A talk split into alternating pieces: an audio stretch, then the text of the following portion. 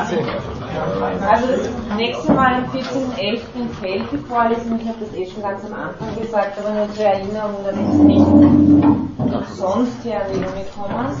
Äh, es geht wieder weiter am äh, 21. November. Ähm, es empfiehlt auch meine Sprechstunde diesen Donnerstag mal, das von 15 Uhr, 16 Uhr, also diesen Donnerstag empfiehlt auch die Sprechstunde. Äh, ich mache weiter mit den Antwortversuchen auf die kulturrelativistische Problematik und habe heute vor allem drei Vertreter des Universalismus ähm, aus dem deutschsprachigen Raum, die sich alle drei in gewisser Weise an Kant orientieren, aber alle drei äh, in äh, unterschiedlicher Weise. Ich beginne mit Heiner Bielefeld ähm, und beziehe mich da zum einen auf das schon oft erwähnte Buch der Philosophie der Menschenrechte. Und es gibt noch einen zweiten Aufsatz von Bielefeld, wo er das Ganze sehr schön komprimiert zusammenfasst. Der trägt den Titel Menschenrechte, universaler Normkonsens oder eurozentristischer Kulturimperialismus. Also Fragezeichen. Nochmal Menschenrechte, universaler Normkonsens oder eurozentristischer Kulturimperialismus. Und der findet sich in einem Band, der von Brocker und Nau herausgegeben wurde und der den Titel Ethnozentrismus trägt.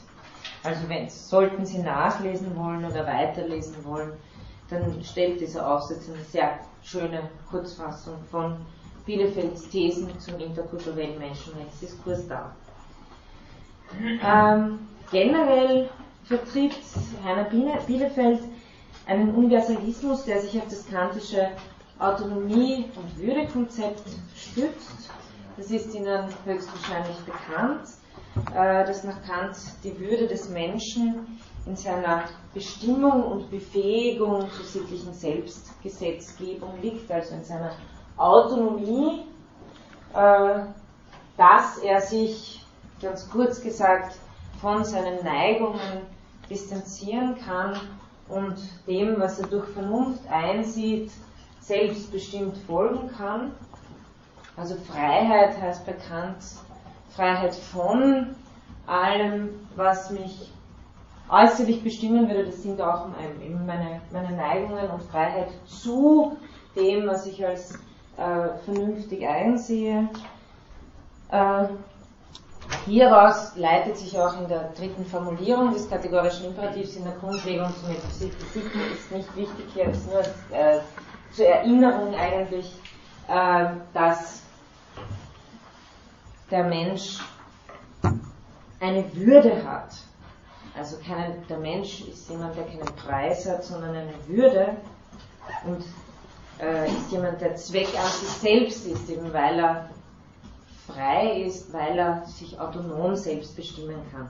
Darauf im Hintergrund stützt sich Bielefelds Konzeption. Ähm, was mich aber hier noch mehr interessiert, ist, wie er das ähm, geschichtliche Konzept de, des Erkämpfens von Menschenrechten betrachtet. Das habe ich schon öfter erwähnt. Das ist äh, ein Ausdruck, der von Bielefeld kommt. So, er sieht Menschenrechtsforderungen grundlegend als eine Antwort auf konkrete Unrechtserfahrungen und dies vor allem im Prozess zum Umbruch der Moderne. Das ist auch eine Figur, die wir bei Habermas finden werden, den wir heute auch ähm, ansprechen. Ähm, Bielefeld meint eben, dass sich der menschenrechtliche Universalismus äh, immer wieder der Frage stellen musste oder immer wieder zu der Frage Anlass gegeben hat, ob sich hinter dem Menschen der Menschenrechtserklärungen nicht ein westliches Bild vom Menschen verbirgt, ob der normative Universalismus daher nicht zuletzt auf die Globalisierung einer westlich geprägten Weltordnung hinausläuft. Also die klassisch kritische Frage, die ich jetzt schon des Öfteren erwähnt habe. Und äh, er antwortet mit einer Gegenfrage und sagt, selbst wenn diese Fragen keine befriedigende, wenn auf diese Fragen keine befriedigende Antwort gefunden werden kann, was soll denn die Alternative zum Universalismus sein? Ähm, Bielefeld meint, dass, äh, kein, dass hier wohl kein Minimalkonsens, ein normativer Minimalkonsens einspringen könnte, also eine Schnittmenge von verschiedenen Kulturen, weil eine solche normative Schnittmenge, die empirisch von einer Autorin ermittelt wurde, dann dies Rankline, ich weiß nicht, ob ich sie richtig ausspreche, die hat eine Studie versucht, wo sie empirisch verschiedene Kulturen miteinander vergleicht. Und äh, auf welche Schnittmenge man kommen könnte, ist eine, die relativ, also um einiges unter dem lag, was als menschenrechtlicher Grundanspruch verstanden wird. Das heißt, das wäre keine Alternative zum menschenrechtlichen Universalismus. Und die stärksten Argumente für diesen Universalismus sieht Bielefeld eigentlich nicht im theoretischen, sondern im praktischen.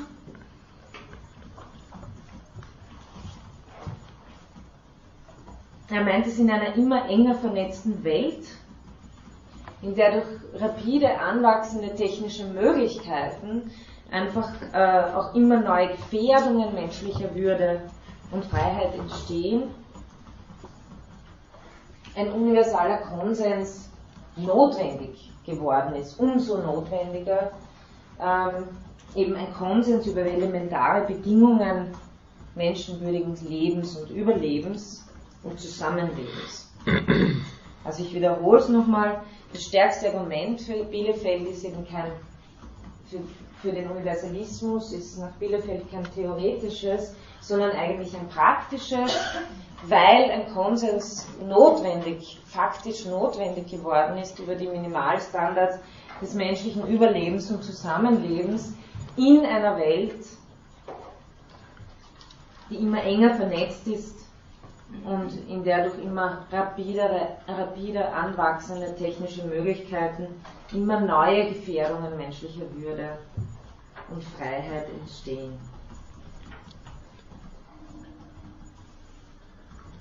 Weiters meinte gerade die Realität des Multikulturalismus erweist sich als ein Argument für einen Menschenrechtsuniversalismus. Denn nur im Blick auf die gleiche Würde des Menschen, in Gestalt von gleichen Freiheits- und Mitwirkungsrechten, lässt sich ein Ausweg finden aus etwas, was eine unheilvolle Alternative nennt, nämlich der unheilvollen Alternative von Kulturimperialismus und Ethnozentrismus. Also gerade weil wir in faktisch multikulturellen Gesellschaften leben, ist es notwendig, dass wir uns auf äh, einen äh, universalen Konsens von elementaren Bedingungen des Über- und Zusammenlebens menschlichen Lebens überhaupt einig werden. Und Bielefeld ist hier sehr stark für den interkulturellen Dialog. Er sagt, dass die kritischen Einwände gegen Menschenrechte ernst genommen werden müssen, weil sie Anlass zu immer neuen Selbstkritik des Menschenrechtsdenkens geben.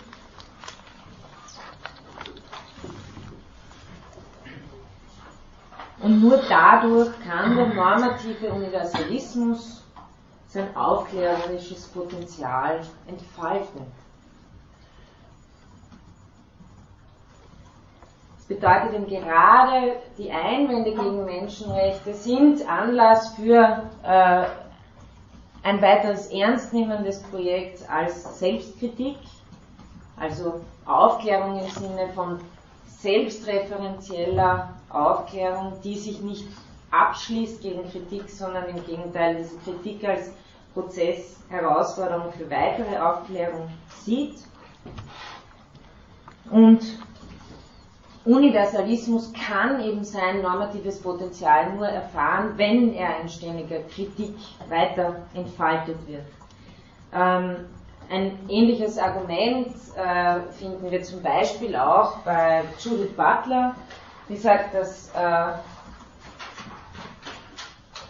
Universalität immer von außen konstituiert wird, also immer von denen in Anspruch genommen wird, oder von, auch von denen äh, äh, gefordert wird, die eigentlich gegenwärtig von der, Universalität, von der sogenannten Universalität ausgeschlossen sind. Das ist dieses produktive Potenzial, das durch den Universalitätsbegriff mobilisiert werden kann. Dass er eben vornehmlich über Kritik funktioniert von denen, die noch gegenwärtig von einer Universität ausgeschlossen sind. Bielefeld führt hier ein äh, altes und klassisches Beispiel an, nämlich Hollande de Gouges, die eben schon 1791 die Deklaration äh, der Rechte der Frau verfasst hatte und eben damit genau ihren Finger darauf legte, dass Universalität äh, hier eine Universalität ist, die einschränkend nur für männliche Bürger verstanden wurde, eben nicht für Frauen. Wie heißt sie? Hollande? Hollande?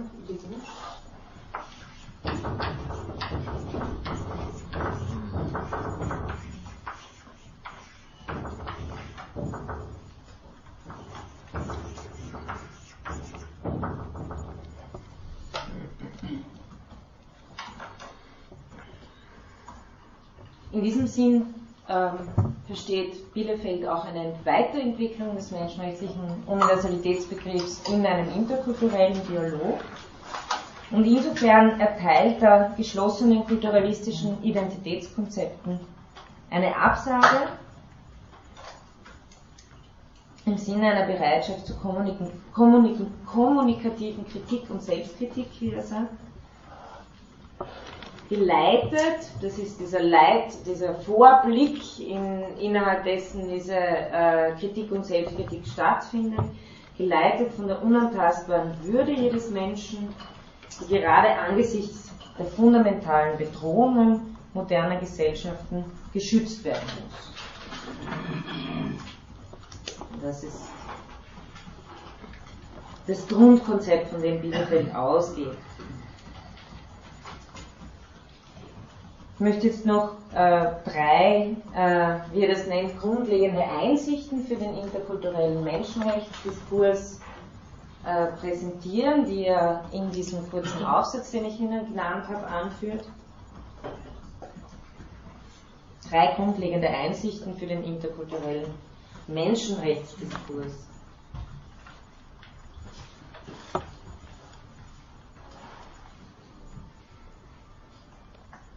Menschenrechte äh, mussten erkämpft werden, bedeutet, äh, dass dieser Durchbruch dieser Idee in äh, Europa, im Westen, äh, aufgezeigt werden muss, thematisiert werden muss.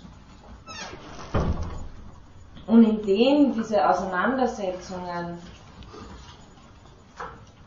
äh, da sind noch Sessel in dem diese Auseinandersetzungen um den Menschenrechtsbegriff thematisiert werden, versucht Bielefeld die verbreitende eurozionistische Vereinnahmung der Menschenrechte zu überwinden. Also es gab Widerstände in Europa von staatlichen Autoritäten, von den christlichen Kirchen, von Theoretikern wie Burke und äh, Hegel, die den Universalismus zum Beispiel als rationalistische Abstraktion betrachtet haben. Das alles äh, sind äh, Widerstände politischer, theoretischer Natur, äh, gegen die äh, ein universales Menschenrechtsdenken argumentieren muss, musste. Oder John Stuart Mill hat die Menschenrechte als Unsinn auf Stelzen bezeichnet. Nonsense on Stilts. Haben Sie einen Sessel?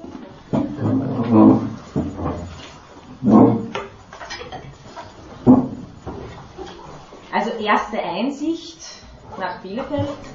Es ist daher falsch, die Verwirklichung der Menschenrechte lediglich als organische Entfaltung eines in der abendländischen Kultur entfalteten Kerns aufzufassen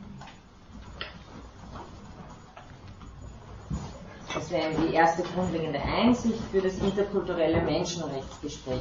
Also hier eben Gegenkultur in essentialistischer Vereinnahmung, auch auf der westlichen Seite selbst, weil es nach Bielefeld einfach falsch ist, ähm, Menschenrechte als sowas wie einen automatischen Ausfluss der europäischen Kultur zu begreifen. Vorangegangen sind den historischen Durchbruch der Menschenrechte, gesellschaftliche und normative Krisen. So, das ist ganz wichtig, das heißt, die Menschenrechte als Antwort auf eine, auf eine Krise fasst. Stichwort dazu europäische Konfessionskriege infolge der christlichen Glaubensspaltung, damit die Vertreibung und Massenflucht religiöser Dissidenten.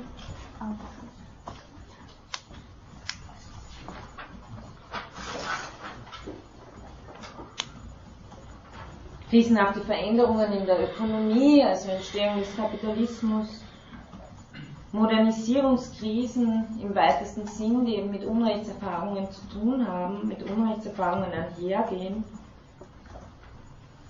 Also jetzt, wir haben jetzt eine religiöse Komponente, eine ökonomische, absolutistische Staat wäre auch noch zu nennen, natürlich ganz wichtiges, etwas, das man aus der Subjektperspektive äh, als, äh, als, als sowas wie eine äh, politische Krise sehen kann, Bedrohung äh, der individuellen Lebensführung, auf die äh, das subjektive Recht von Menschenrecht versucht zu antworten. In diesem ganzen Zusammenhang in Europa ab dem 17., 18. Jahrhundert brechen eben neue Vorstellungen über die politisch-rechtliche Ordnung des Zusammenlebens auf als deren innerster Geltungsgrund, und das ist äh, Bielefelds These, äh, die unantastbare Menschenwürde steht.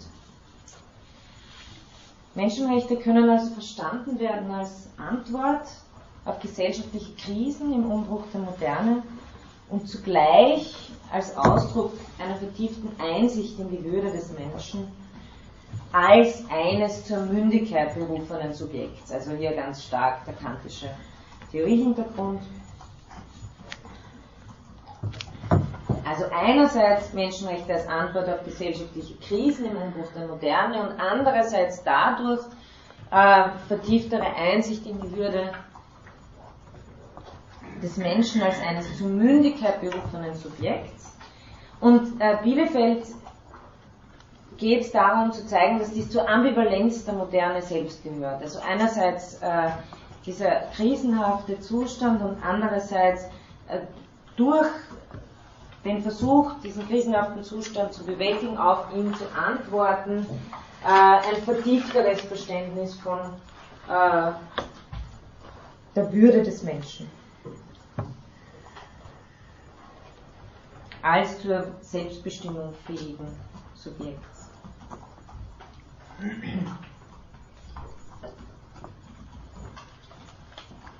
Die zweite grundlegende Einsicht hängt stark mit dem zusammen, was ich gerade gesagt habe. Ähm, sie lautet folgendermaßen, dass Menschenrechte nicht in eine einlinige modernistische Fortschrittsideologie vereinnahmt werden dürfen. Also hier ein Kontrapunkt gegen, die, äh, gegen eine allzu monolithische Interpretation der Menschenrechte als organischer Ausfluss sowohl der europäischen Kultur als auch äh, der Fortschrittsideologie des Westens. Also Menschenrechte dürfen nicht in eine einlinige modernistische Fortschrittsideologie vereinnahmt werden.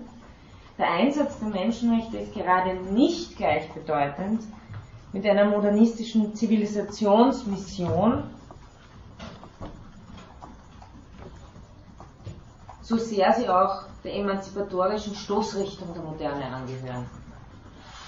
Also Menschen, wieder diese Ambivalenz der Moderne gehören einerseits der emanzipatorischen Stoßrichtung der Moderne und andererseits sind sie nicht zu verstehen als eine modernistische Zivilisationsmission. Vielmehr möchte sie Bielefeld als Kontrapunkt der Moderne verstanden wissen.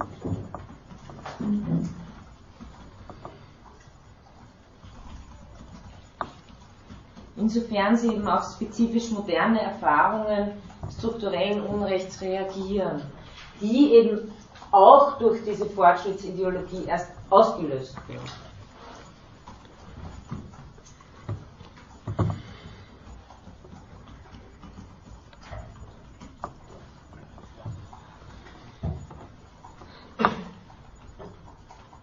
So Menschenrechte gehören in diesem Sinn nicht zum Teleologie-Paket des äh, Fortschritts dazu, sondern sind eigentlich ähm, moralische, juristische, institutionelle Mechanismen und genau das, was durch diesen äh, ewigen Fortschritt dieser äh, Ideologie ähm, beschleunigt werden soll, um hier das damit entstehende Unrecht zu korrigieren.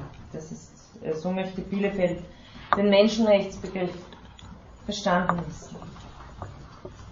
Und die dritte grundlegende Einsicht ist eine, die die Vielfalt möglicher Aufklärung betrifft. Also wie sollen wir Aufklärung verstehen?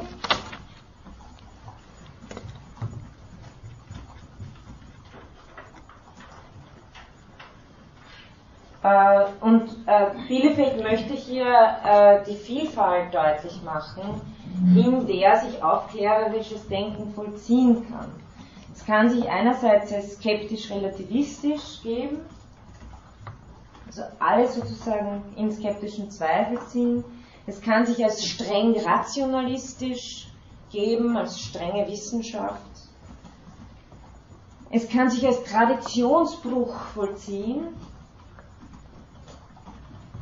oder aber, und ich glaube, dieser Punkt ist sehr wichtig, äh, um, um für den interkulturellen Diskurs hier genug Offenheit mitzubringen, entweder Traditionsbuch oder als kritische Vergewisserung der Tradition.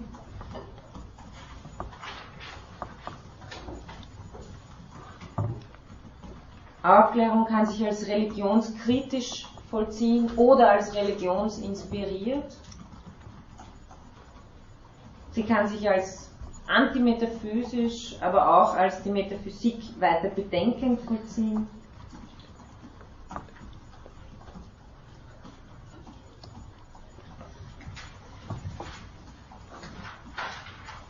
Also diese Vielfalt, die möglich ist äh, im aufklärerischen Denken, äh, ist etwas, das Bielefeld stark machen möchte vor allem äh, um zu zeigen, dass die in den Menschenrechten fortgesetzte Aufklärung kein exklusiv europäisches Projekt bezeichnet oder bezeichnen muss, sondern einen Anspruch kritischen Selbstdenkens, das, wie gesagt, vielleicht in keiner Kultur schlechthin selbstverständlich ist, wohl aber in unterschiedlichen kulturellen Kontexten möglich ist.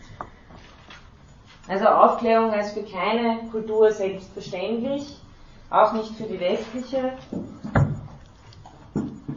in verschiedenen Weisen möglich und das bedeutet auch in verschiedenen kulturellen Kontexten möglich.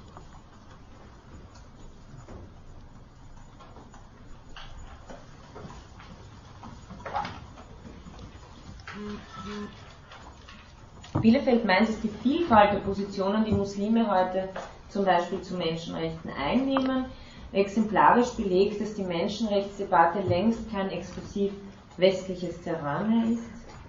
Koalitionen zwischen Menschenrechtskämpfern finden heute quer durch verschiedene Kulturregionen statt.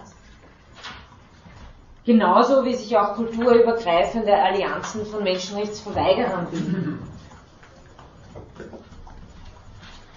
Auch die Stimmen, die einen skeptischen Einwand gegen die Menschenrechte im Sinne eines Kulturimperialismus vorbringen, werden wohl nicht verstummen, aber Bielefeld findet es gut so.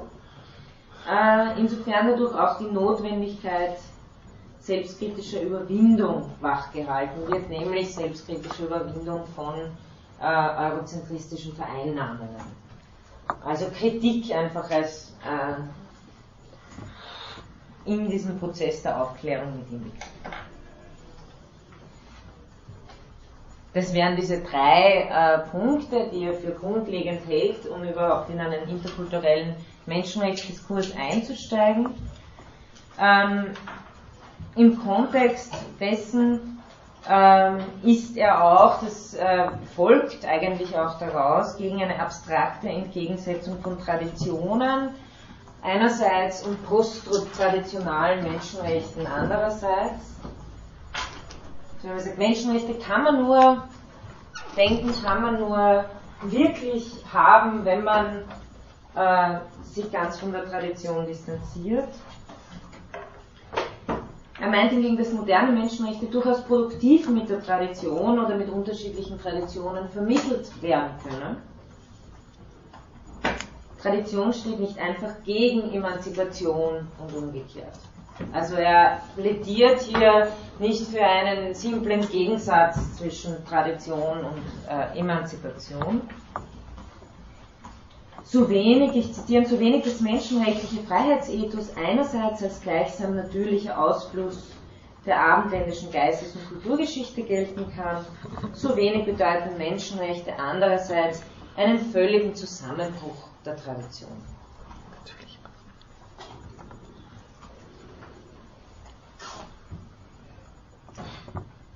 Nochmal eine Wiederholung dieses Punktes. Bielefeld versucht also zu zeigen, dass Menschenrechte weder ein inhärenter Bestandteil ungebrochenen europäischen Kulturtraditionen ist, noch können sie in abstrakter Entgegensetzung zu dieser Tradition verstanden werden. Die Anerkennung universaler Menschenrechte verlangt nicht die radikale Absage an alle Tradition zugunsten eines gleichsam kulturneutralen Ortes. Und in diesem Sinn möchte Bielefeld, ich bringe noch einen letzten Begriff, der eigentlich von John Rawls stammt, möchte Bielefeld die Menschenrechte als Overlapping Consensus. Er verwendet das auf Englisch, sich überlappender Konsensus oder Konsens. Könnte man das auf Deutsch übersetzen? Verstanden wissen Ähm, Rawls,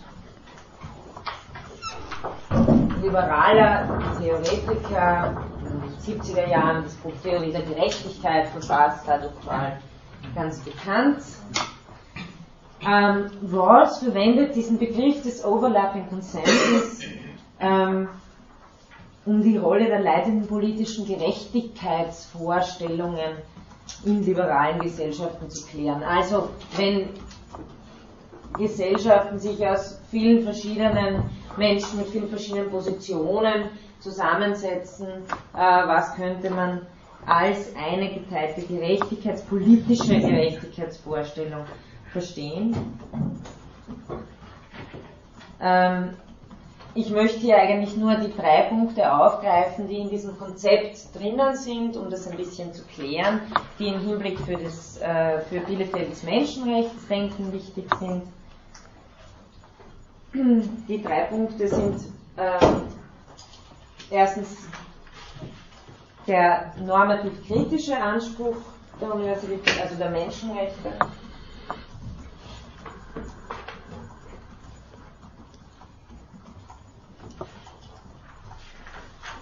Der zweite Punkt ist ihre begrenzte normative Reichweite. Also Menschenrechte sind keine umfassende Weltanschauung.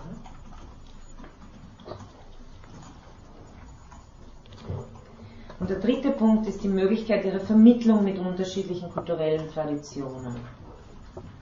Also die Möglichkeit der Vermittlung verschiedener Traditionen.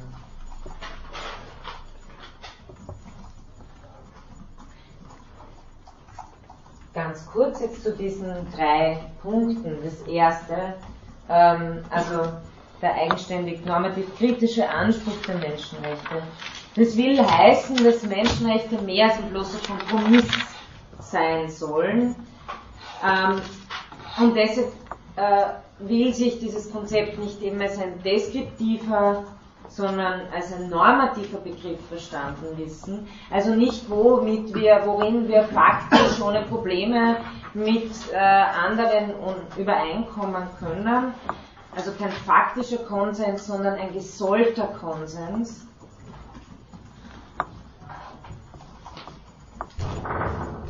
Der zwar eine Vielfalt von weltanschaulichen Überzeugungen freisetzt, der aber gleichzeitig auch Grenzen der Toleranz markiert. Also es ist hier ein, ein, die, der Universalismus der Menschenrechte bleibt hier ein normativ anspruchsvolles Konzept. Es geht nicht nur einfach darum, irgendeinen Konsens zu finden, sondern Konsens im Sinne dieser menschenrechtlichen Norm zu finden, wobei oft ein grundlegender Wandel erforderlich ist. Bielefeld führt eben die katholische Kirche an, die die Ansichten zur Religionsfreiheit und dem Verhältnis von Staat und Kirche grundlegend ändern musste, um äh, diesen, in diesen normativen Konsens äh, der Menschenrechte äh, da mit äh, diskutieren zu können aus ihrer Sicht wiederum.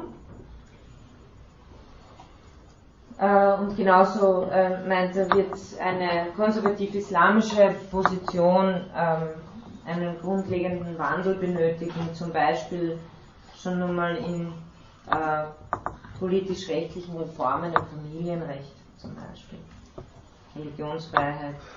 Genauso gibt das indische klassische Konzept eines traditionellen Kastensystems zum Beispiel. Also er versucht dann in mehreren Gesellschaften die Punkte aufzuzählen, die eine Grenze der Toleranz markieren, wo sozusagen was nicht im Konsens über Menschenrechte aufgehen kann.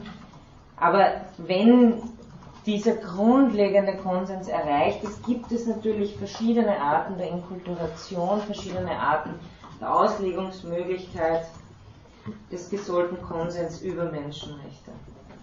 Also eine Anerkennung in der Differenz ist hier angestrebt. Der Konsens ist also keine Schnittmenge, darum geht es ihm, glaube ich, ganz hauptsächlich, sondern die normative Zumutung der wechselseitigen Anerkennung von Menschen. Also eine normative Zumutung der wechselseitigen Anerkennung von Menschen und dies eben Menschen mit unterschiedlicher Orientierung und Lebensweise auf der Grundlage gleicher Freiheit und Partizipation.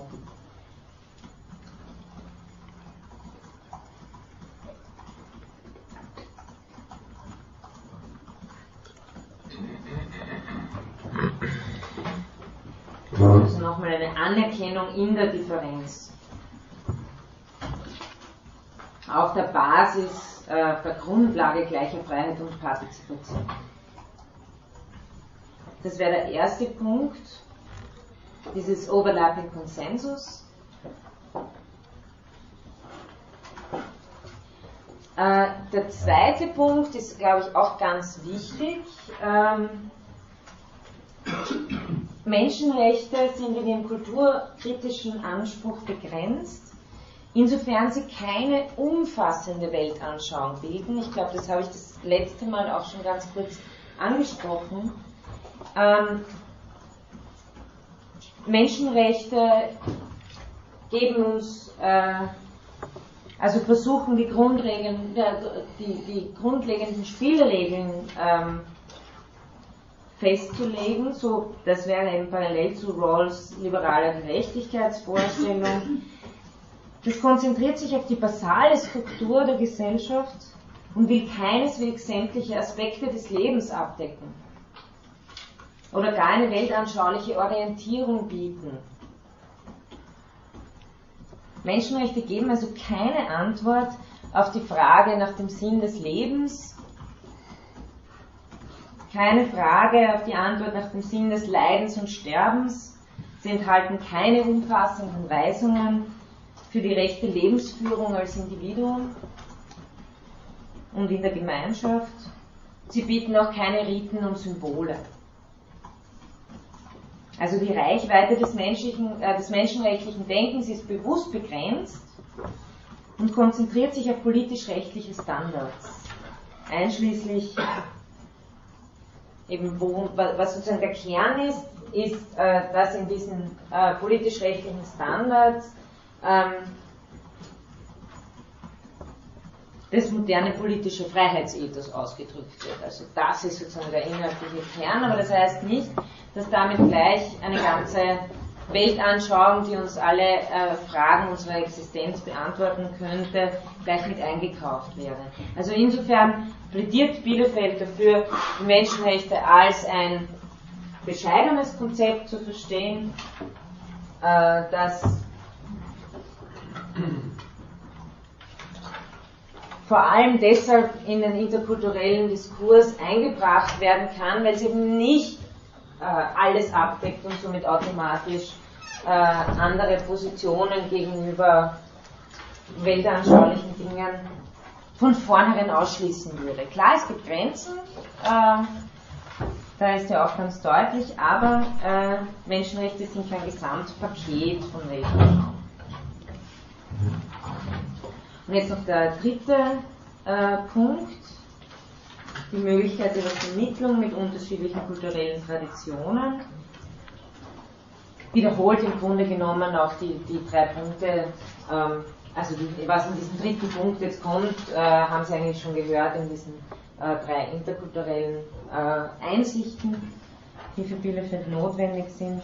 Er sagt hier, man kann die Menschenrechte aus verschiedenen religiösen, philosophischen, kulturellen Perspektiven her verstehen und begründen. Vor allem die Idee der Menschenwürde, und das haben wir das letzte Mal auch bei Wimmer gesehen, dass es hier durchaus eben Konzepte in anderen Kulturen gibt, auf die man sehr basal zurückgreifen kann. Ähm, also vor allem die Idee der Menschenwürde scheint Bielefeld dafür geeignet. Mhm.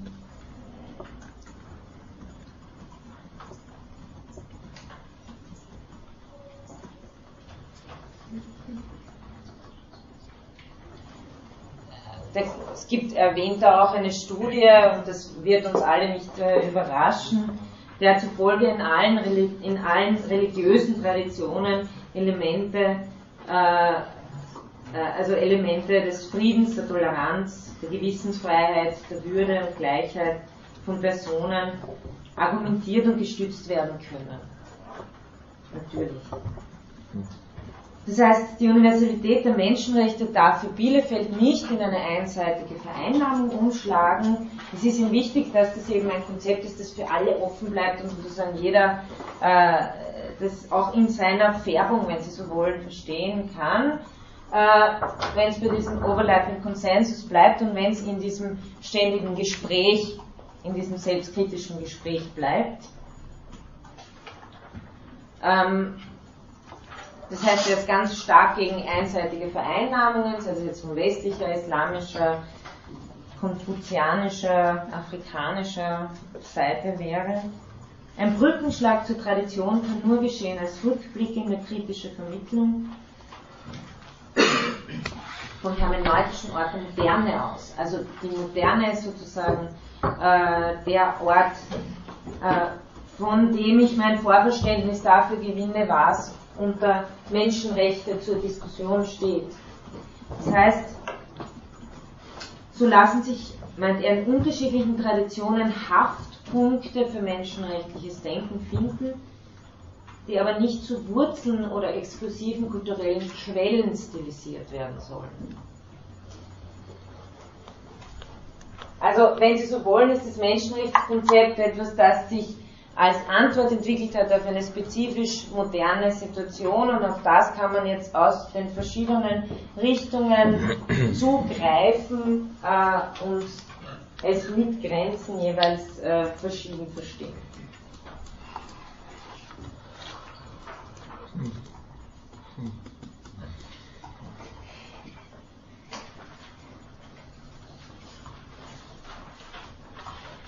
Wollen Sie hierzu gleich noch diskutieren, weil ich würde sonst zu Habermas übergehen, aber wir können gerne. Ich hätte eigentlich nur eine Frage. Ja. Ähm, also der Bielefeld wendet sich komplett gegen kolonialistische Vorstellungen. Also sozusagen, man kann jetzt da mir kommt es irgendwie so vor, dass schon äh, der normative Standard, den Sie jetzt angesprochen haben, schon auch trotzdem äh, kolonialistische Motive hat, finde ich, ja, weil er versucht sozusagen eine Normativität zu erzeugen, eine Systematik, abstrakte, die dann aber doch irgendwie äh, sozusagen mh, hm, irgendwo entstanden ist ja, und dann irgendwo anders hinwirkt und äh, von dem her äh, keine Hierarchie bildet zu ähm, zum Beispiel, was wir, äh, ich glaube, vor zwei Sitzungen besprochen haben, zu diesen, äh, zur Kairoer Erklärung. Also sie hatte irgendwie, äh, also mir ist das irgendwie jetzt so vermittelt worden, dass sie versucht, äh, eine Hierarchie herzustellen, die aber gar nicht funktioniert ohne einen kolonialistischen Anspruch. Irgendwie müsste man ja dann doch sozusagen sagen, es ist ein westliches Konzept, irgendwie. Von dem her, dass ich mich jetzt da sozusagen als, weiß nicht, als Islamist sehe und sage, ja, ihr kommt jetzt mit euren Menschenrechten, wir haben eigene Menschenrechte. Oder sagt der Bielefeld, wir können gar nichts machen, wir müssen in unseren Grenzen bleiben und wir können nur zusehen, wie sie sich selbst entwickeln. Ja, also wogegen ganz stark äh, argumentiert ist, dass jeder sein eigenes hat und dann prallen ja. wir quasi wie mit Schwimmreifen äh, gegeneinander oder auch nicht oder es ist zufällig äh, ident. Ähm, was, was, was er will und das klingt in dem an, ist wirklich sowas, das äh, hier kein faktischer, sondern ein, ein Soll des Gesprächs und der Aufklärung ist. Sie haben natürlich recht, wenn man da jetzt weitergeht und man sagt, ja, aber Aufklärung, ist das denn ein neutraler Begriff? Äh, ist es, da wird Bielefeld wahrscheinlich antworten, ja, was wäre die Alternative? Ja, ja, schon. Also er versucht, ähm, ich, ich, ich werde gleich Habermas vorstellen und da kommt es noch viel vehementer. Mhm. Äh, da scheint mir Bielefeld noch viel sensitiver auf einen interkulturellen Diskurs zu sein, nämlich insofern er zulässt, dass hier äh, verschiedene äh, Versionen von Universalitätsanspruch verhandelt werden. Also Bielefeld geht es darum, dass, dass, dass es immer im Gespräch als Universalitätsanspruch bleibt, weil er sagt, wir brauchen das. Wir können in einer globalen Welt, wie wir jetzt leben, faktisch, äh, hilft uns nichts, wenn jeder seine äh, Gerechtigkeitsvorstellungen hat, weil das einfach nicht mehr hinhaut. Äh, wir brauchen das und ich möchte es offen lassen, sozusagen als Diskussionsort. Aber ähm, ich verstehe Ihren Einwand und ich glaube, äh, mit, mit Spivak und so weiter wir, werde, werde ich das nochmal hoffentlich verschärft thematisieren können, dass hier wirklich dieses Paradox ist, dass Aufklärung, Universalismus einen regionalen Ursprung hat und wenn man Anspruch darauf erhebt, das gleichzeitig kritisieren muss, auf der anderen Seite nicht anders kann. Also ja. Spivak bezieht sich da äh, auf Derrida und sagt, ähm, es ist unmöglich, aber es ist notwendig. Also diese paradoxe Formulierung, in der sozusagen ja, ja. jede Position dann steht. Das ist sehr ironisch, sicher. Ja, bitte.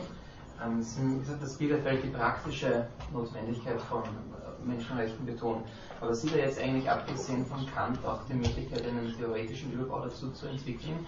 Und wenn Sie sagen, dass äh, Sie Menschenrechte vor allem als äh, aus praktischen Notwendigkeiten stehen, als Antworten auf Unrecht und sozusagen permanent neu verhandelt werden müssen, je nach der Situation und Möglichkeit, möglichen Situationen, die wir noch nicht antizipieren können, äh, dann, dann stelle ich mir die Frage, ob er überhaupt an, andenkt, dass eine, eine theoretische Fundierung möglich ist, beziehungsweise es da ja problematisch wäre, ausschließlich auf Kant zurückzugreifen, der jetzt Verkörperung von westlichen Aufklärungsidealen ist. Mhm, mhm. Also das habe ich möglicherweise auch ein bisschen unterschlagen, weil ich sonst, äh, weil es sonst zu viel Zeit nehmen würde. Aber natürlich will Bielefeld theoretisch sozusagen mit diesem modernen Freiheitsethos äh, argumentieren und will sich auf die die, die Selbstbestimmung des Menschen als Partizipationsmöglichkeit im politischen Sinn und als Selbstbestimmungsmöglichkeit überhaupt im praktischen Sinn, äh, das sieht er als eine einerseits universale Struktur, die auf der anderen Seite geschichtlich an einem konkreten Ort aufgetaucht ist, aber die sozusagen an anderen verschiedenen Orten auch aufgenommen wird und je verschieden kulturell äh, sich ausdrücken kann, erkämpft werden kann. Aber natürlich, Kant ist bei ihm schon der, der grundlegende theoretische Kern und das bleibt auch in dieser Spannung von regional entstanden, aber universaler Anspruch. Ja. Äh, gibt es denn da irgendwie einen kritischen Hinweis auf Kants, sage ich mal, vielleicht ein bisschen rassistische Schriften? Also äh, ich meine, den Universalismus einzuklagen, wenn man Kant im Rücken hat, der gleichzeitig eine ganze Reihe von rassistischen Schriften äh, und damit im Prinzip ja einer der Gründe des wissenschaftlichen Rassismus ist schon ein bisschen, mhm. äh, liegt schon ein bisschen schief. Und noch eine zweite Frage. Äh, ist es nicht irgendwie ein bisschen zynisch zu sagen, wenn ich es ganz scharf ausdrücken darf, dass quasi äh, die Menschenrechte äh, das Ergebnis von äh, 6 Millionen äh, vergasten Juden sind oder so? Also ich meine, ist das nicht irgendwie ein bisschen eine zynische Weltsicht? Also ich glaube, so, so will es, also er will, will es sicher nicht verstanden wissen, dass er sagt, zuerst mussten äh, 6 Millionen Juden vergast werden, damit wir dann die Unerklärung der Menschenrechte haben. Äh, das, das will er sicherlich nicht so verstanden wissen. Ähm, aber er will, glaube ich, den Gegenpunkt machen, als ob das jetzt, äh, als ob das nichts miteinander zu tun hätte. Also, äh, weil das ja auch manchmal, wenn Sie so in Lehrbüchern, die sich aus Platzgründen kurz fassen müssen, schaut es so aus, als würden äh, die Menschenrechte aus dem Naturrecht bloß französische Revolution und amerikanische Revolution halt entstanden sein und sich dann weiterentwickelt haben äh, und eben gerade nicht aus äh, Unrechtserfahrungen entstanden sein. Und ich glaube, er will eben keine kausale Ableitungen machen und schon natürlich gar keine Rechtfertigung dessen oder dadurch dem Holocaust zum Beispiel einen Sinn geben oder sowas, sondern er will einfach nur Menschenrechte verstehen als eine Antwort auf, als, als eine, eine kausale Entwicklung. Ja. Äh, die, zur ersten Frage. Ähm, ich muss Ihnen ehrlich sagen, ich kenne nicht alles von Bielefeld und weiß deshalb äh, jetzt nicht, ob er da bewusst darauf eingeht. Aber was ich kenne, ist natürlich, und was, wo er nicht der Einzige ist, ist natürlich auch, äh, dass er sich dessen sehr wohl bewusst ist, aber dass man hier Kant gegen Kant lesen muss. Das wäre dann sein Argument. Und äh, den Kant, wie er in der Grundlegung oder in der praktischen Vernunft argumentiert, gegen den Kant liest, wie er in der Anthropologie äh, argumentiert, äh, was wahrscheinlich auch die einzige Art und Weise ist, wie man hermeneutisch sozusagen äh, überhaupt dann noch verstehen kann, wie Kant auf der einen Seite das und auf der anderen Seite das schreiben kann. Also auch hier funktioniert er eigentlich genau, funktioniert es ja genau gleich wie bei dem, was äh, er bei den, äh, äh, der Deklaration der Rechte der Frau erwähnt, dass äh, hier von jemand Universalität gedacht wird, ohne sie wirklich zu denken. Und Würde des Menschen gedacht wird, ohne sie wirklich konsequent zu denken. Ich glaube, hier war noch ein. Bitte. Ähm, definiert irgendwie, was Würde heißt? Also, weil es ist ja auch immer eine gesellschaftliche Definition, also sozusagen ist halt in Österreich irgendwie Für Zwecken ist nicht würdevoll angesehen. Hm. Das ist arge.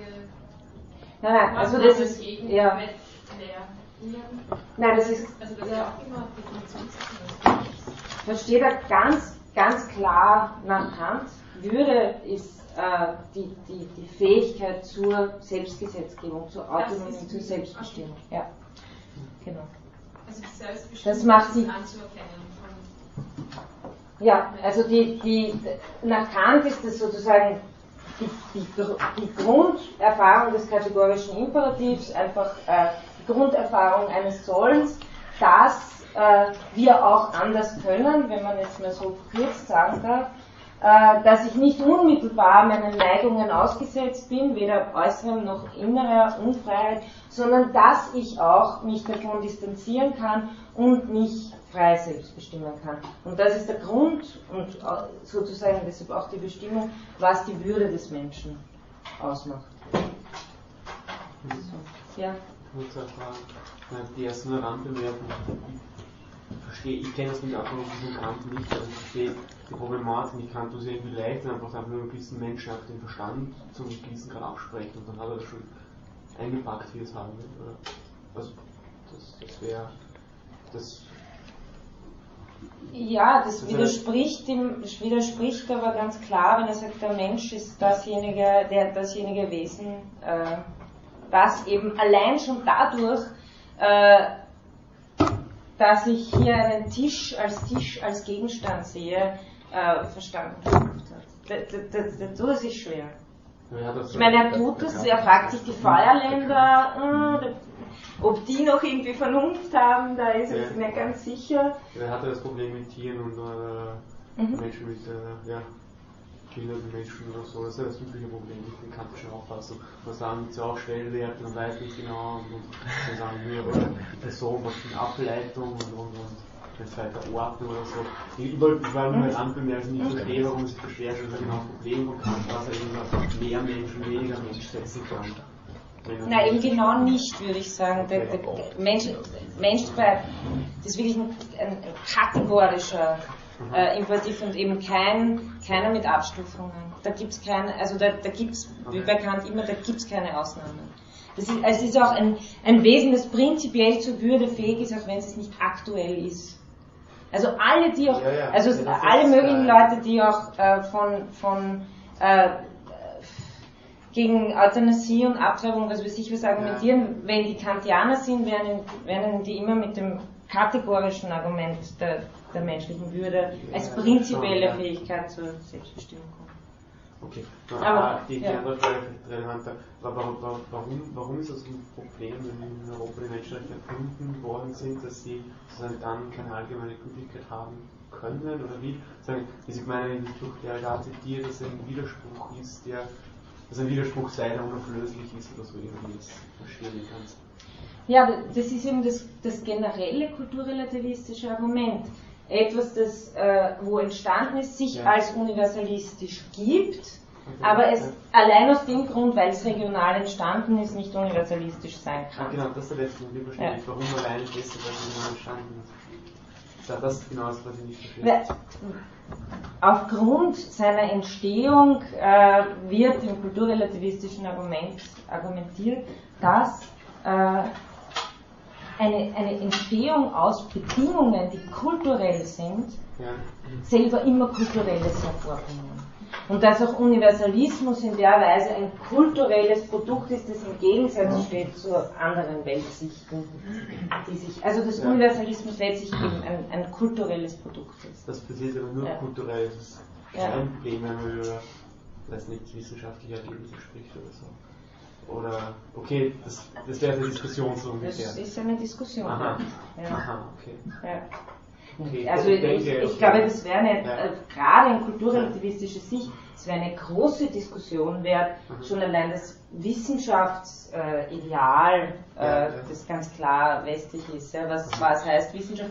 Und da redet man noch gar nicht von den Kategorien, mit denen Menschen, Tiere und so weiter, das Gehirn und so weiter und so fort, dann in gewissen konkreten empirischen Experimenten befragt werden. Die haben ja meistens einen Rucksack von sehr vielen kulturellen und auch sonstigen Überzeugungen.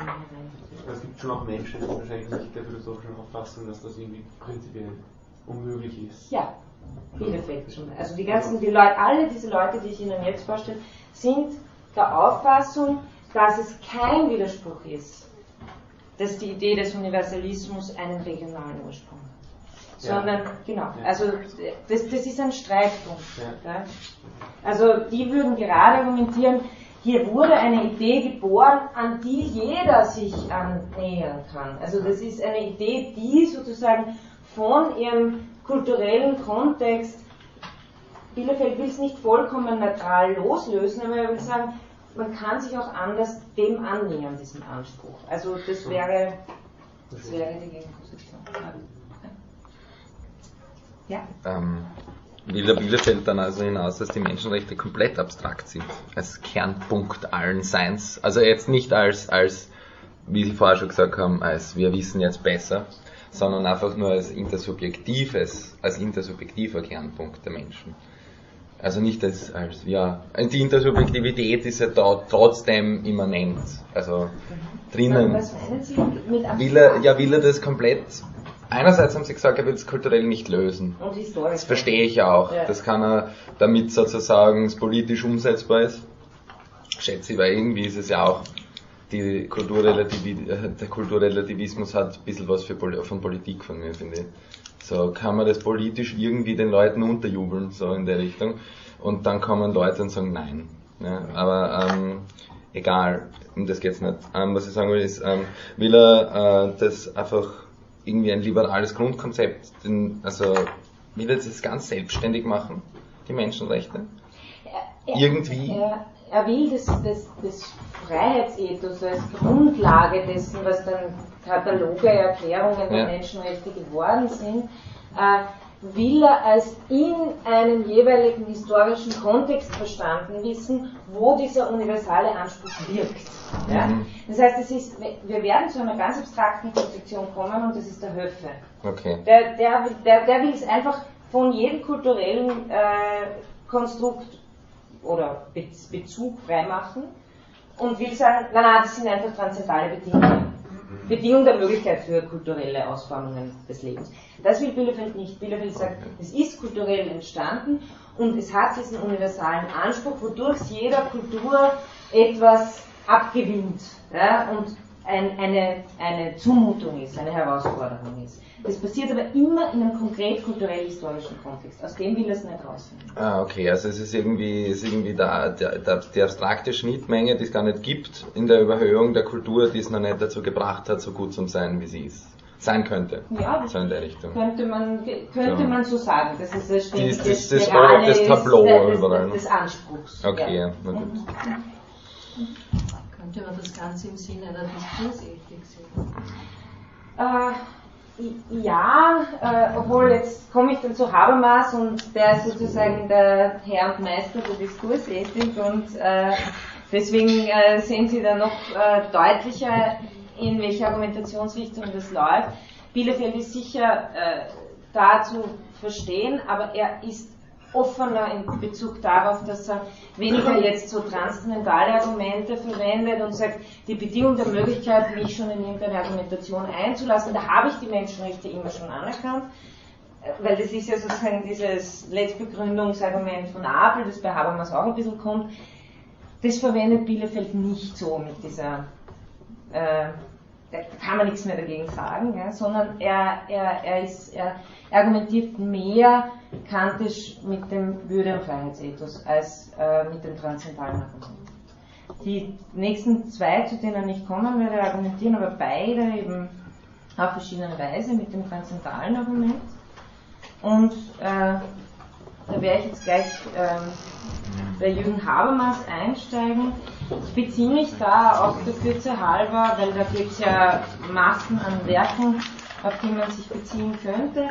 Es gibt auch einen äh, kleinen Aufsatz, auch wieder gut äh, zum Nachlesen, der heißt der interkulturelle Diskurs über Menschenrechte und findet sich äh, in einem Band, der den Titel trägt, Recht auf Menschenrechte. Ähm, und der ist herausgegeben worden von Hauke Brunkhorst.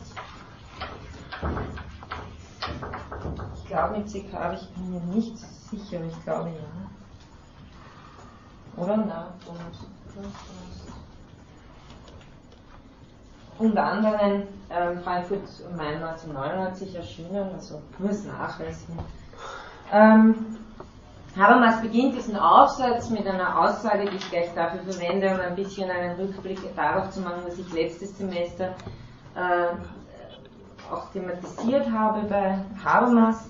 Er sagt, die Menschenrechte tragen ein Janusgesicht, das gleichzeitig der Moral und dem Recht zugewandt ist. Ähm, ich habe mich voriges Semester ausführlicher mit Begründungsdiskursen auseinandergesetzt, äh, als ich das diesmal tue äh, und vor allem äh, mit der Frage, ob Menschenrechte als moralische oder als politische Rechte zu verstehen sind. Ähm, hier jetzt nur ein paar kurze äh, Punkte zur Wiederholung äh, dazu. Habermas äh, es, gilt als ein Vertreter der politischen Variante, also er möchte Menschenrechte vornehmlich als politische äh, Rechte verstehen. Ich möchte Ihnen drei Thesen von Habermas äh, kurz nennen, die ich dann ein bisschen ausführe. Die erste These ist eben, dass Habermas Menschenrechte als politische Rechte versteht, die der Selbstgesetzgebung eines Volkes entspringen. Hier haben Sie eben die Selbstgesetzgebung auf der politischen Ebene, also Kant, aber eigentlich mehr noch Rousseau als Kant. Aus diesem Grund, weil Habermas äh, den Staat so versteht, als Selbstgesetz, also als, als äh, als Ergebnis der Selbstgesetzgebung eines Volkes. In diesem Sinn hat Habermas auch einen normativen Begriff von Staat. Das äh, gehe ich dann ganz kurz ein. Das wäre die erste These. Also Menschenrechte als politische Rechte, als Selbstgesetzgebung eines Volkes. Und damit geht auch einher ein normativer Begriff von Staat. Der zweite Punkt ist, Habermas versteht Menschenrechte als Rechte, die Rechtsform haben, als juridische Rechte, also als legale Ansprüche. Insofern argumentiert er für eine Trennung von Recht und Moral. Also es geht hier jetzt wirklich darum, als was, was, als was wollen wir Menschenrechte eigentlich verstehen? Sind es bloß moralische Ansprüche oder äh, ist es für den Begriff der Menschenrechte entscheidend, sie eben als politische und als juridische Rechte zu verstehen? Die dritte These, und das ist so die Kernthese äh, für das, was Habermas zu Menschenrechten zu sagen hat, der demokratische Rechtsstaat und die Menschenrechte bedingen sich gegenseitig. Hm. Menschenrechte sind nicht nur die transzendentalen Bedingungen, das heißt die Bedingungen der Möglichkeit von kommunikativer Vernunft, also dafür, dass Vernunft sich überhaupt vollziehen, dass Argumentation, vernünftige Argumentation von verschiedenen Positionen sich vollziehen kann, sondern Menschenrechte sind auch, oder sondern, es, eigentlich folgt das eine aus dem anderen, Menschenrechte sind auch transzendentale Bedingungen der demokratischen Willensbildung, soll sich diese echt vollziehen.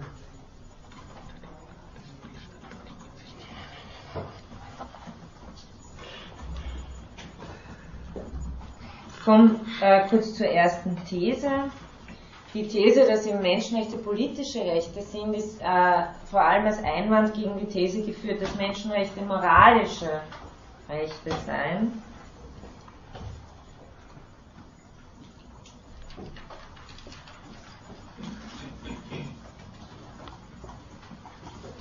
Moralische Rechte wären nämlich nur als Ansprüche, die ich an Sie habe und Sie an mich und so weiter, also als Ansprüche untereinander von Individuen. Menschenrechte verstehen wir aber als Ansprüche an eine politische Ordnung. Also wir werfen uns normalerweise nicht vor, äh, wenn der eine den anderen schlecht behandelt hat, äh, dass äh, man die Menschenrechte verletzt habe. Auch nicht, sogar auch nicht, wenn äh, Straftaten passieren oder sowas, das regelt äh, das Strafrecht, sondern Menschenrechte werden als Ansprüche an eine politische Ordnung verstanden, Ansprüche, die auf eine öffentliche Ordnung gerichtet sind. Und Habermas meint jetzt, wenn äh, Menschenrechte eben Ansprüche sind, die auf eine öffentliche Ordnung gerichtet sind, dann dürfen sie nicht von außen an die Politik herangetragen werden. So wie das Naturrecht, also es gibt das Naturrecht und äh, das sagt uns, was richtig ist, moralisch und äh, politisch muss das dann umgesetzt werden. Also das käme quasi wie, wie von außen eine moralische Forderung an die Politik heran sondern Habermas meint, Menschenrechte müssen in und durch die Politik selbst, die Ansprüche in und durch die Politik selbst erhoben werden können. Das heißt, Menschenrechte versteht er halt, äh, als eine politische Kategorie. Ähm, das bedeutet, dass sie im Gegensatz zu einer moralischen Interpretation nicht als Ansprüche verstanden werden, die aus der moralischen Selbstverpflichtung von jedem gegen jeden hervorgehen. Also nicht, weil wir alle moralische Menschen sein sollen, deshalb äh, soll es Menschenrechte geben. Also gehen nicht aus der moralischen Selbstverpflichtung jedes gegen, äh, von jedem gegen jeden hervor, sondern aus der politischen Selbstverpflichtung, der für eine öffentliche Ordnung Verantwortlichen, sprich in einer Demokratie äh, des Volks als souveräner Gesetzgeber.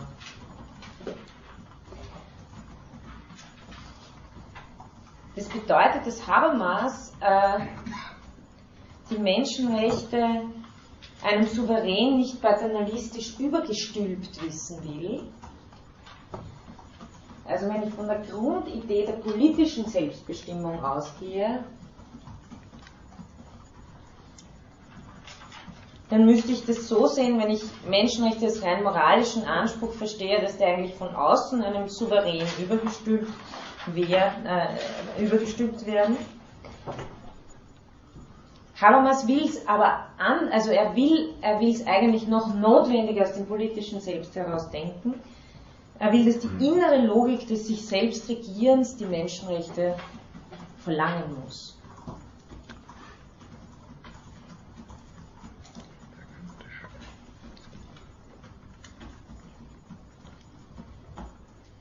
Und äh, das geht dahin, dass die Idee der rechtlichen Autonomie der Bürger verlangt,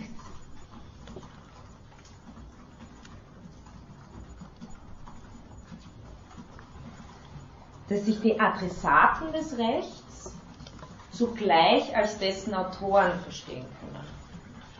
Also die Adressaten des Rechts sind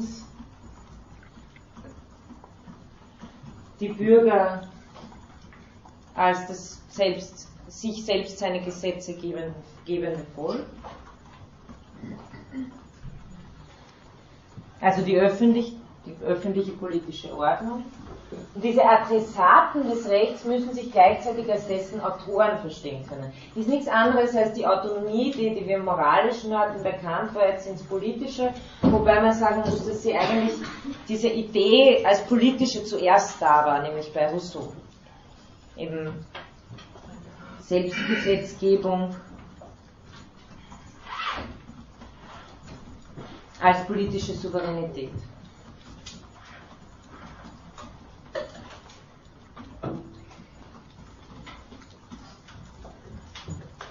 Kann mich als Bürgerin eines Staats gleichzeitig in gewisser Weise als Autorin und als Unterworfene des Gesetzes verstehen.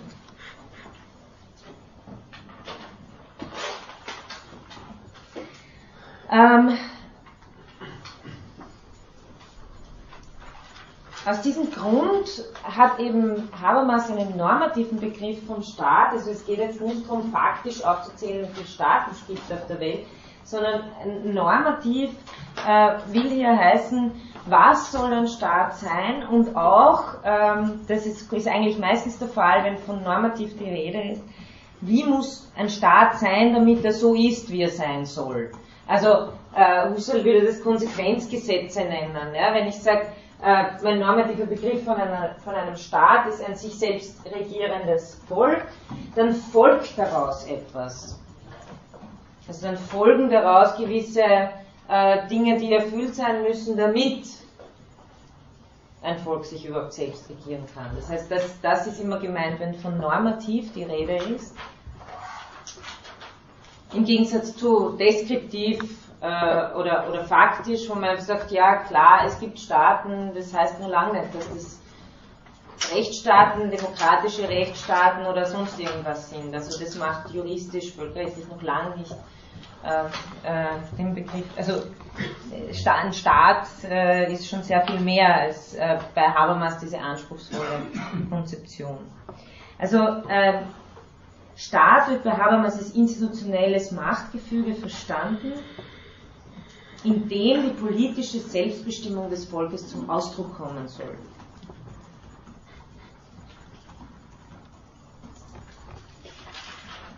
Also das soll Staat sein, in diesem Sinne ein normativer Begriff. Und das versteht Habermas auch als die grundlegende Norm äh, der Politik. Nur deshalb verdienen nach Habermas Staaten Anerkennung, nicht weil sie von sich selbst her souverän sind, also das war, das ist eben die Grundidee des Völkerrechts eigentlich bis ins 20. Jahrhundert. Staaten sind einfach für sich selbst souverän. Punkt. Sondern, also nur deshalb verdienen, verdienen Staaten An Anerkennung, nicht weil sie von sich, von sich selbst sehr souverän sind, sondern weil sich in ihnen eine politische Gemeinschaft, ein Demos selbst sitzet. Und Habermas geht eben in diesem normativen Begriff äh, konsequent so weit, dass er sagt, nur wenn staatliche Herrschaft Ausdruck der Selbstregierung ist, verdient die staatliche Souveränität völkerrechtlichen äh, Respekt. Womit er jetzt nicht meint, dass man in alle Staaten einfallen kann, sondern das ist der anspruchsvolle Begriff von Staat. Ja. Schließt dann nicht, alle Staatsformen außer Demokratie aus? Ja. Ja, aus dem Respekt. Habt ihr jetzt Respekt wollen? Genau, also aus, dem normativen Begriff, ja. ja. Noch enger, es geht um einen demokratischen Rechtsstaat. Also es geht auch nicht um eine athenische Demokratie, jemand, äh, die sozusagen äh, hat, kein, hat kein Grundgesetz, wenn Sie so Also Sie sehen da schon, es ist ein relativ eng gefasster Begriff, den Habermas äh, deshalb verwendet, um sozusagen zeigen zu können, wie Menschenrechte und äh, demokratischer Rechtsstaat zusammenhängen. Zu, den, zu, dieser zweiten These nur ganz kurz. Äh, Habermas ist äh, eben, möchte Recht und Moral getrennt halten. Deswegen möchte er die moralischen Ansprüche, die sich in den Menschenrechten auch drinnen liegen, getrennt halten von der juridischen Form äh, der Menschenrechte als subjektives Recht. Er sieht legale Rechte nicht als der Moral untergeordnet, sondern äh, das, was die Normativität von legalen Rechten ausmacht, will er eben aus dem äh, sich selbst das Recht gebenden politischen Körper her verstehen. Habermas hat damit auch in, einen, einen, starken Rechtsbegriff äh, als modernes gesatztes Recht, das mit dem Anspruch auf systematische Begründung, dazu komme ich gleich, sowie verbindlicher Interpretation und Durchsetzung auftritt.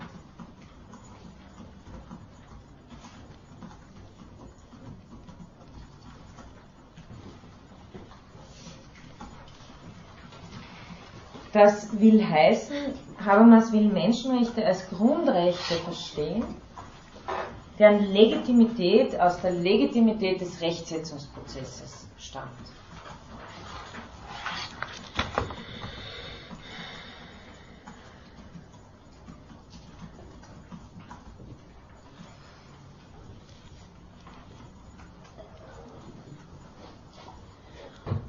Und zur dritten These, der innere Zusammenhang von Rechtsstaat und Demokratie.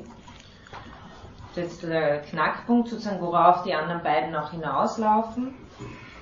Menschenrechte können nur im Rahmen einer staatlichen Ordnung realisiert werden, nach Habermas nämlich als einklagbare Bürgerrechte. Also er möchte Menschenrechte wirklich äh, als in einer politischen Ordnung rechtlich verankerte Rechte verstanden wissen und das äh, wären dann eigentlich Bürgerrechte. Damit, und das ist jetzt sozusagen diese gegenseitige Bedingtheit, die er aufziehen will, damit sind sie einerseits auf den Willen eines politischen Gesetzgebers angewiesen, faktisch, klar, weil ein Volk muss sich dieses Gesetz selber geben, Andererseits begründen Menschenrechte erst ein demokratisches Gemeinwesen in normativer Hinsicht.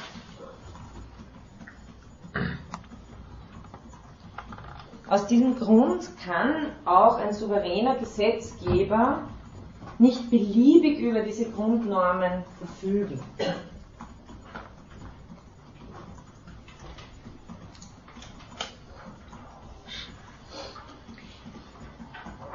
Das heißt, Habermas Position ist also, dass die impliziten Regeln, und das, darauf kommt es jetzt an, dass die impliziten Regeln des demokratischen Gemeinwesens sozusagen ihre transzendentalen Voraussetzungen oder wenn Sie so wollen, ihre unbedingten Bedingungen die Menschenrechte sind. Also die impliziten Regeln des Gemeinwesens, die transzendentalen Bedingungen des demokratischen Gemeinwesens sind die Menschenrechte selbst. Als Bedingung der Möglichkeit überhaupt für eine, äh, für, wenn man so will, eine real existierende Demokratie. Auch hier erfolgt wieder ein Rückgriff auf Kant. Nämlich in dem Sinn, dass Kant äh, Autonomie als die Fähigkeit begreift, den eigenen Willen an normative Einsichten zu binden, die sich aus dem öffentlichen Vernunftgebrauch ergeben. Also äh, ich kann meinen Willen an die Einsicht binden, dass ich vernünftig nur sein kann, wenn diese und jene Bedingungen erfüllt sind oder dass ich vernünftig handeln nur kann, wenn ich mich an diese und jene formale Struktur der Verallgemeinerbarkeit und so weiter halten muss.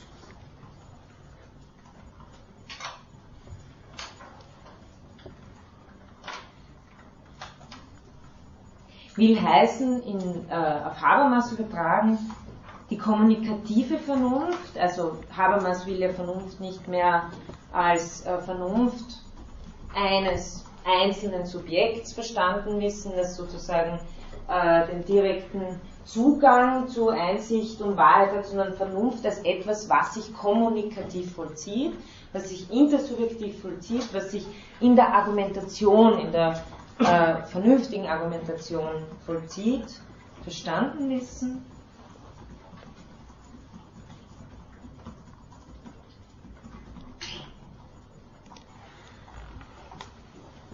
Und äh, das, worauf ich vorhin mit Kant hingewiesen habe, dass Autonomie bedeutet, mich an äh, Regeln zu binden, die ich aus meinem Vernunftgebrauch heraus erkennen kann, heißt auf Habermas übertragen, die kommunik kommunikative Vernunft, damit sie sich vollziehen kann, diese und jene Bedingungen hat,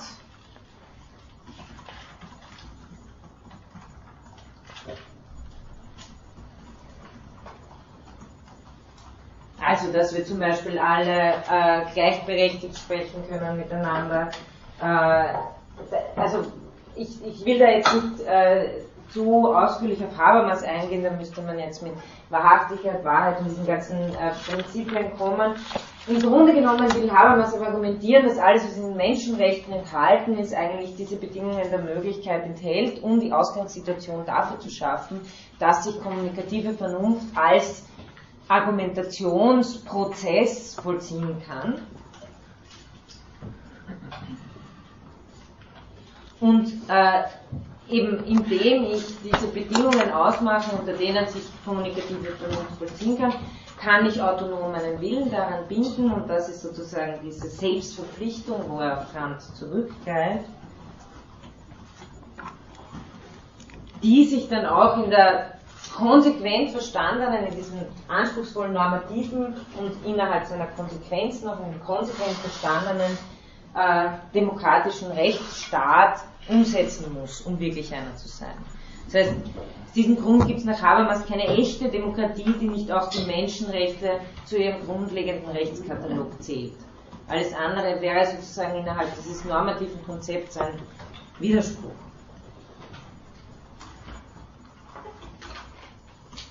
in Habermas eigenen äh, Worten oder mit seinen eigenen äh, theoretischen Begriffen formuliert, äh, heißt, äh, klingt das so, das ist eine Beschränkung von Diskursprinzip und Rechtsform.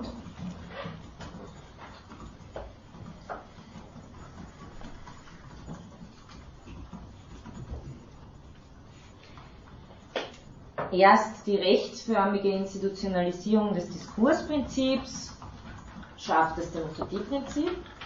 Also erst die rechtsförmige Institutionalisierung des Diskursprinzips, was das ist, sage ich gleich, schafft das Demokratieprinzip. Und dann die andere Seite der Begründungskette, erst die Beachtung des Demokratieprinzips verschafft dem gesatzten Recht Legitimität. Das ist sozusagen äh, der, der Kreis, in dem sich das äh, ganz bewusst befindet.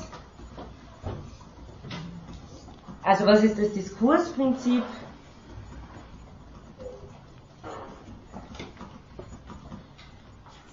Handlungsnormen sind dann gültig, wenn alle möglichen Betroffenen als Teilnehmer an rationalen Diskursen zustimmen können.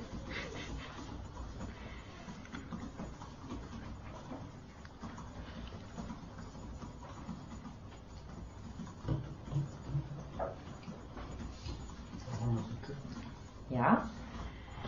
Also das Diskursprinzip ist, Handlungsnormen sind dann gültig,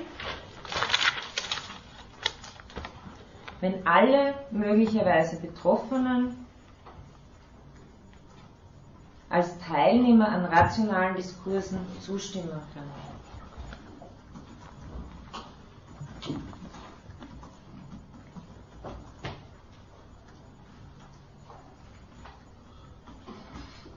Also das ist kommunikative Vernunft. Und aus diesem Grund verschafft kommunikative Vernunft auch Legitimität, Gültigkeit, nämlich insofern alle, die an einem rationalen Diskurs argumentativ teilnehmen, dem, worüber hier als äh, Handlungsnorm diskutiert wird, zustimmen können. Das ist das Konzept der, der Diskursethik, der Diskurstheorie und des, äh, der kommunikativen Vernunft. Und wie verschränkt sich das jetzt nochmal mit Rechtsstaat, äh, Rechtsform und Menschenrechten? Dieses Diskursprinzip, meint Habermas, muss rechtsförmig institutionalisiert werden, sprich äh, im Sinne äh, eines selbstgesetzgebenden demokratischen Rechtsstaates, der eben auch die Menschenrechte als Grundgesetz mit einbezieht. Erst wenn man das rechtlich institutionalisiert, gibt es überhaupt erst Demokratie? Kann überhaupt erst Demokratie sich wirklich ereignen? Und äh, umgekehrt, also sozusagen dieser Setzungsakt des Rechts hängt aber eigentlich äh, jetzt mal in der Luft, wird aber durch die Beachtung des Demokratieprinzips äh, selbst legitimiert. Und das ist irgendwie dieser Zirkel, äh, in dem äh, Habermas diese Verankerung zwischen faktischer, faktischer Institutionalisierung innerhalb von rechtsstaatlichen Demokratien einerseits und Geltung dieser Vorgehensweise durch eben das sich berufen auf demokratisches Prinzip andererseits zusammennimmt. Wenn Sie da lang und breit drüber lesen wollen, kann ich Ihnen Faktizität und Geltung ins Werk legen.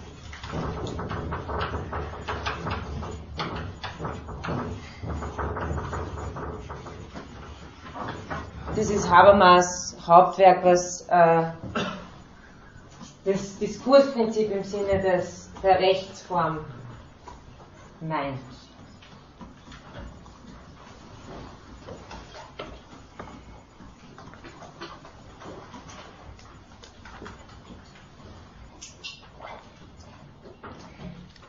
Äh, der, dieser innere Zusammenhang von Demokratie und Rechtsstaat schließt auch eine Unteilbarkeit von liberalen und politischen Grundrechten mit ein. Also äh, Sie werden schon gemerkt haben, dass Habermas jemand ist, der sehr stark die politischen Grundrechte in den Vordergrund stellt, aber die eigentlich gleich stark mit den Liberalen, ähm, für, also gleich stark für die Liberalen argumentiert. Die Sozialen sind in gewissem Sinne auch dabei, weil sie ja auch Ermöglichungsbedingungen für äh, demokratischen Diskurs sind. Das ist also ein, wieder ein stark normativ aufgeladenes, äh, anspruchsvolles Konzept. Es kann nach Habermas normativ betrachtet keine gleichen Freiheitsrechte für privatautonome Gesellschaftsbürger geben, ohne gleichzeitig auch Kommunikations- und Freiheitsrechte zu gewährleisten, die die politische Autonomie der Staatsbürger ausmachen. Das heißt, das ist eine, das ist eine Argumentation gegen den bloß liberalen Begriff von Menschenrechten. Habermas sagt, wenn wir bloß äh, diese äh, liberalen Rechte, Recht auf Leben, Freiheit, Eigentum, formale Gleichheit vor dem Gesetz hätten, dann ist die Autonomie der Staatsbürger eine Illusion. Denn ohne politische Autonomie sind auch die Freiheitsrechte eine Illusion, beziehungsweise sind nicht kohärent denkbar. Denn in einem politischen Sinn sind Bürger erst dann autonom, wenn sie sich ihre Gesetze selbst geben. Also hier nochmal aus der Logik, dass das nicht etwas ist, was von außen übergestülpt wird und auch nicht ein, äh, was auch immer für einen Staat, der äh, seinen Bürgern liberale Freiheitsrechte zusteht, sondern dass äh, kohärent aus einer Demokratie heraus gedacht äh, die Teilnehmer an dieser Demokratie nur dann als autonom gedacht werden können, wenn sie schon mal die Kommunikations- und Partizipationsrechte haben, die eben auch soziale Rechte involvieren, aber vornehmlich politische sind und dann noch ihre Freiheitsrechte im klassisch liberalen Sinn auszuüben. Ich zähle Ihnen noch äh, so, äh, auf, was hier Habermas anführt als äh, sein Kernverständnis äh, der Menschenrechte. Die Menschenrechte sind für Habermas eigentlich alle diejenigen Rechte, die garantiert sein müssen, damit ein freies demokratisches Zusammenleben möglich ist. Also das ist eigentlich äh, der Nukleus von, von Habermas äh, Menschenrechtskonzept als politisches. Das ist äh, das Recht auf Leben, Freiheit, Eigentum und formale Gleichheit, also äh, klassische liberale Rechte.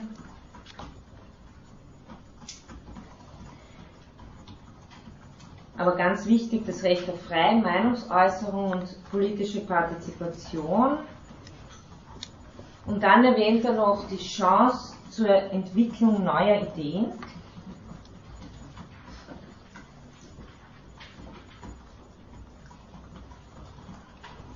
Und den Freiraum für abweichende, experimentierende Lebensformen.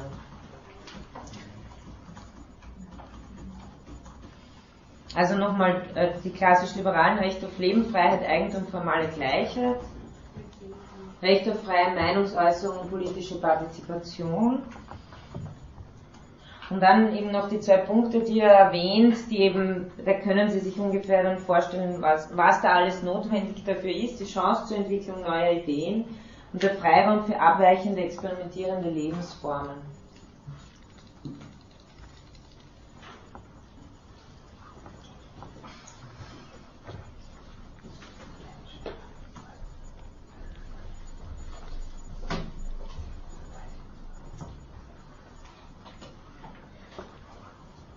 Okay, ich sehe mich jetzt in der Lage, dass ich äh, noch einiges äh, gehabt hätte, was ich Ihnen gerne dazu erzählt hätte. Ähm, ich möchte es nicht ganz abkürzen, es bedeutet aber, ähm, dass wir uns die nächsten beiden Stunden eben noch mit den äh, Antwortversuchen, Lösungsversuchen beschäftigen. Dann möchte ich in einer Einheit übergehen mit Spivak und vor allem Derrida nochmal das, äh, die postkoloniale Argumentation mit einer Sensitivierung auch auf was Alterität bedeutet, äh, darauf noch einzugehen und dann hätte ich noch die restlichen, glaube ich, fünf Einheiten, vier oder fünf Einheiten für die Nassenschaft. Eigentlich wollte ich fünf machen. Aber ich denke, also denke, das nächste Mal möchte ich Habermas noch fertig machen und auch Möglichkeit zur Diskussion geben, weil ich noch gar nicht auf diese interkulturellen Aspekte eingegangen bin. Ähm, dann kurz Höfe und Bolzer als eine kulturelle, kulturrelativistische Perspektive. Okay, dann vielen Dank für Ihre Aufmerksamkeit.